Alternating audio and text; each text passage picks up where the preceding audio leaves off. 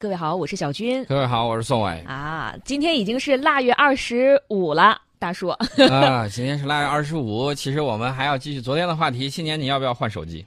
新年换手机？嗯，这个新年应该有很多人会准备要换新手机吧？但是我告诉大家，现在新的手机马上就要出现了，连这个华为的 P 三零以及 P 三零 Pro 都要出现了，据说是五 G 的。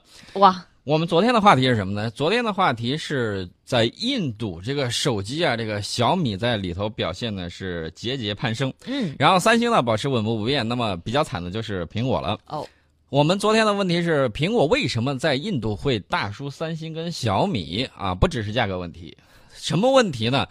比较多了。具体来讲，一个是价格。印度这个市场对价格比较敏感，是你如果有相同功能的手机，但是你这款就感觉啊，明显价格高出很多，他绝对不选。对啊，他对价格比较敏感，这是一方面。另外一方面呢，这个苹果在推出印度的导航功能之前，嗯，苹果顶上就是 iPhone 啊，几乎没有什么软件是迎合当地市场的。我是给全球的，我才不给你单独做呢。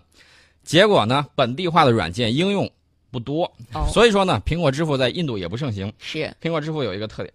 你在支付的时候，它可能会 K 你一些钱。啊，所以说呢，这个印度呢也不流行它这个玩意儿，所以苹果在印度虽然招募了大量的这个员工，希望提供更好的服务，呃，那么他的这个想法是好的，想改善的这种方式呢也是有的，嗯，他还遭遇了另外一个挑战，就是当地的法规的因素，所以说呢，你看一个企业跨国企业啊，你要想走出去。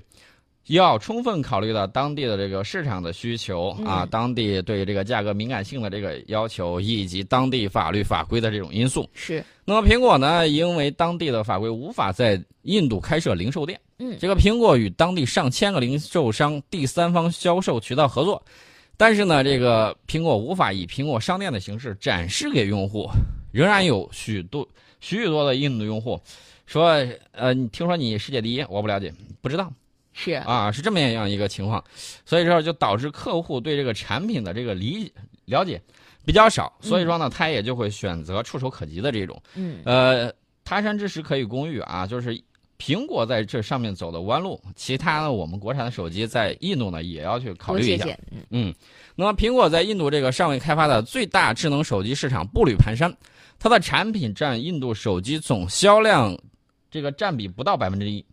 天哪，这个就特别少了。是。与此同时呢，三星和小米的智能手机占印度智能手机二零一八年这个我们看有统计啊，第三、第四季度的销量的绝大部分。部分，嗯。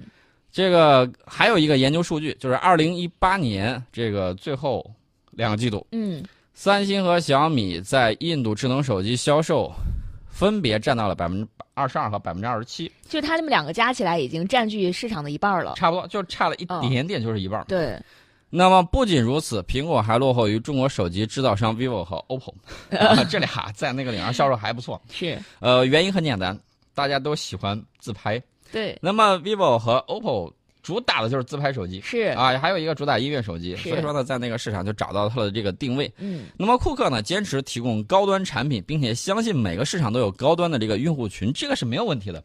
但是在印度这个世界第二大的这个手机市场，如果苹果想要更下一城的话，目前来看很多挑战啊。刚才我们提到的这个几个比较浅显一些的，一看就能够看出来。印度有一款销量比较好的高端手机啊，一加手机。对于印度用户来说，印度它这个用户有一个特点，求新。对，就是你这个外观设计一定要拿出去一看，哎呀。很新颖，很创新。对，就说明这个人啊，最起码最近一段挣到钱了 啊！拿出去之后，你看我换新手机了，而且这个各种黑科技、黑功能要多。对，拍照要比别人漂亮。是这个苹果，虽然它的这个无论是算法还有各个方面都很不错，但是呢，不能满足印度市场的需求。所以说，以目前这个市场份额来看，苹果想要在印度市场胜出是相当的不容易。对。那么，印度手机制造商呢，现在他也有一个想法，一看这个各种。手机都在印度这个火拼，然后呢，激烈程度不亚于在中国。那么，印度手机的制造商现在他想了个办法，他说我要寻求政府出口激励的措施。嗯，因为我有一个朋友他在马达加斯加啊，非洲，是他那个地方呢比较流行的有几种摩托车啊，这个本田的、丰田的，嗯啊，当然是二手的啊。呃，相对价格比较便宜。是，还有什么呢？咱们那在咱们的摩托在那儿卖的并不是特别好，嗯，卖的还有其次于本田跟丰田二手摩托的是印度摩托。哦，我们也知道，印度摩托一拉都拉好多人啊！你以为过来一辆摩托车，其实我告诉你，至少有一个排。那顶上拉的人特别多。这两天印度那个搞那个阅兵式，是阅兵式之后，它有一个相当于花车表演的，印度人民对那个就比较喜闻乐见。对对，啊，一看后面这个各种骑着摩托摆各种造型的，有这个塔形的，嗯还有空中飞人的，还有那个最惊险的，你知道是什么？嗯，躺到摩托车前轱辘头朝下的那个，哇，啊，那个最厉害简直是，杂技啊！绝对是杂耍表演。对，我记得那一年美国总统去的时候，当时看了之后，这个眼睛突然就睁大了，没有想到啊，这个阅兵是如此的这个给力。嗯，当然了，这个印度人民比较载歌载舞，他比较喜欢这个，是。啊，比较喜欢这种类型，所以呢，大家就能够判断出来，印度对这个的喜欢就是，外观一定要新，科技一定要黑。啊，黑科技要各种各样要高大上。嗯，呃，这个印度手机呢制造商他们是呼吁对设备提供出口信贷，并且削减这个机械等生产设备进口关税。嗯，他们的这个意思很很明确，我进口这个设备的时候，关税降低，我要降低成本。然后你给我出口信贷的时候，方便于我在对这个亚非拉国家去进行销售的时候，我这块儿呢可以赚得更多的利润啊！你看，成本降低，出口的这个压力又变小啊！你还给我很好的这种信贷，他是他们告诉我政府，你们这个样子可以让印度手机制造啊这个更加强盛。所以说呢，这些措施会使这个亚洲第三大经济体成为这个全球智能手机的制造中心，这是他的一个想法。嗯，呃，这些制造出来之后，当然了，他们也会在不同的这个市场上进行这个竞争。所以说呢，尤其是在广阔的非洲，印度手机极有可能跟我们的手机进行在非洲进行 PK。对。那么，印度移动与电子协会在一份长达一百七十四页的文件里头提出这些建议，并且在，呃，我算一下时间啊。下一周，嗯，下一周的时候公布国家年度预算之前提交给政府，让印度政府批准他们这些建议。那么这个协会呼呼啦啦搞了一百七十四页的这个建议里头，嗯，里面就包括了很多成员，就是他这个协会啊，印度移动与电子协会都有谁吧？有苹果，刚才我们提到了，有华为，有 OPPO，、还有富士康，对，啊，这些都在里头。呃，随着他们的这个说法就是，随着印度国家接近饱和点，就是指的手机市场，嗯，没有出口的腾飞，制造业的增长就不可能持续和加速。哦啊，印度也在加速自己本国的这种制造业的这种发展。当然我们也看到它缺失了很多关键的这个元素，嗯但是人家一直在矢志不渝的努力。印度总理莫迪怎么说呢？嗯，印度制造啊，我们提的是中国制造，他提的是印度制造。而且呢，人家有具体的措施，比如说有一些传统的工业带，嗯，他要把这些工业带呢打通联系在一起，然后呢让印度获得这种自主制造的这种水呃水平的这种提升，嗯结构的这种升级。那么印度制造呢，我们长远的看，呃，以大跨度的时间看，刨除我们不说啊，印度的经济在亚洲排名第三啊，嗯第第二大家可能问是谁？日本。啊，第三是印度，嗯然后呢，印度它也有一个这个大国梦，也有一个强国梦、嗯啊，一直都想把印度洋变成印度的洋啊。这个迪戈加西亚上那个美军表示不同意啊。是，呃另外呢，印度它这个想要把自己的这个国力增强的很重要一点就是它的制造业啊，嗯说白了就是它的工业要提升起来，还有信息化产业、呃信息产业等等。呃，那么我们看啊，前一段时间印度又向以色列买了大批的，大家可能会想了，大额的那肯定是军火了，呃，军火没错，但是是五点五六毫米的步枪子弹。啊，原因很简单，就是他自己造那个不太过关，没有办嗯法去买以色列的。是，啊大家可以想象一下，它这个制造业的这个能力大概是个什么样子，大家心里头应该有杆秤。嗯，但是大家一定要注意啊，这头大象虽然步履蹒跚，但是也是大步往前走了。刨除我们不算，在第三世界里面它是拔得头筹的是，啊。这是印度的这么一系列的这个情况，而且呢，虽然做事儿有点慢，但是人家也是稳步在增长。对，只不过是有些人的光环太耀眼了，把它给遮盖住了，所以人家一直被欧洲啊，被这个西方世界鼓励。另外呢，我要要告诉大家，在印度市场上博弈的不只是我们，还有三星啊。嗯有一个知情人士就透露说，三星电子公司已经致函政府，该公司正在印度投资建立一家触摸屏面板装配厂。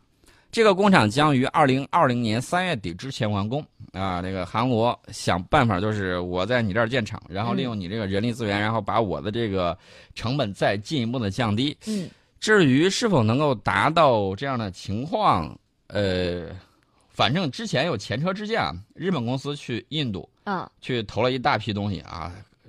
当时想呢，就是人力比较便宜嘛。是但问题来了，问题来了在哪儿呢？他这儿大部分都是文盲啊，以我们的标准看是文盲，以嗯他的标准看，能写自己的名字就不算文盲了。是，他提供的这个基础教育相对来说比较薄弱，然后呢，没有大批的这种熟练的、有技术的产业工人，所以很多事情做起来就比较磕磕绊绊。不是说嗯人多它就有效果，一定是要经过教育培训的人、是职业技能培训的人才，他才可以管用。对，呃，人多并不一定管用。如果这个人不能有效的组织起来呢，只是一盘散沙。所以说，日本企业呢铩羽而归。如果大家不相信，大家往前翻两年，两年的这个节目，嗯，当时印度赢得了这个呃，日本赢得了印度的高铁。嗯我当时说他俩在一块儿，你到时候看吧，肯定 肯定会碰出奇妙的火花。结果如何呢？大家都看到了，这个日本在去年年底以及在今年年初的时候就抱怨说，在日本在印度的那个新干线，嗯就高铁推进不下去，到现在为止给了很多贷款，不好意思，高铁这个就是这个拆迁啊啊啊，包括这个征地啊，不好意思，现在还没有进行，就推进不了是吗？好多个亿砸进去，嗯，连水花都没有听见，是吧？这是目前的这个情况，所以我就觉得这个三星公司也要谨慎一些啊。这个投资建厂有好处啊，但是呢，你也要注意，一定要用熟练的工人。我们当然希希望啊，这个面板事业的发展呢，有待有利于我们的这个，无论是电脑屏幕啊，无论是我们的这个家里头的这个电视机啊，嗯还是这个手机屏幕，都有很多的这种。变化，我们也期待他们的这种良性竞争能够给我们带来更多的这种惊喜。那我们接下来说这个华为的这个 P 三零，哇，华为的这个 Mate 二零刚上市，以及 Mate 二零 Pro 刚上市没多久，这个 P 三零又要来了。这个华为呢已经确认发布首款 5G 商用折叠屏的手机。嗯，我昨天看了视频，看的应该是小米的吧，发布了一款就是可以对折的一个手机，对折屏。原来不是有个手机它折叠屏就相当于一张 A4 纸，对，A4 纸，然后你中间窝过去就行了。嗯然后呢，它还可以透视，两边可以透过来。那么小米出的那款手机呢是，呃，还是 A 四纸啊，从两边往中间合啊，啊往背后这么一合，它又变成一个小手机啊，展开了是一块小平板。是，那么华为会带来哪些惊喜呢？华为现在有一个新的发布会，这个发布会啊，据说据说是这个 P 三零以及 P 三零 Pro 嗯，如果它出来的时候，就是单独了一个新的发布会。那么这个里头都搭载什么呢？呃，它会搭载一系列新的东西，据说应该是在三月份，也就是过了年之后，嗯，这款手机可能会预先公布。另外呢，外媒呢也带来一些 P 三零系列的最新消息，比如说这个新机采用的是潜望式镜头设计。哇，这怎么讲？潜望式，我的理解啊，可能是什么样子？可能就是你还记得不记得原来那种滑盖儿嗯，滑盖儿手机？有，它可能会在某个地方，然后伸出来，伸出来一个镜头，然后你可能把它往下一摁，它可能会收回去。嗯我我我的理解大概是这个是啊样没有见到真机啊，还不太了解。那么这个主摄独占这个索尼的这个 COMOS 是嗯多大像素呢？三千八百万像素啊，据说是要有一个升级，比对，原来有一个升级。另外呢，它据说还 P 系列首次采用那个 OLED 屏啊，比原来那个 LED 屏会更亮。是，啊、而且更薄。呃，另外呢，它极有可能会在 P 3 0标配这个屏下指纹技术。嗯我们知知道原来用这个华为手机、苹果手机后面它有一个指指纹锁，是，呃，现在呢是屏下指纹，不需要再出那个小圆圈儿，那个嗯凹进去一个坑了。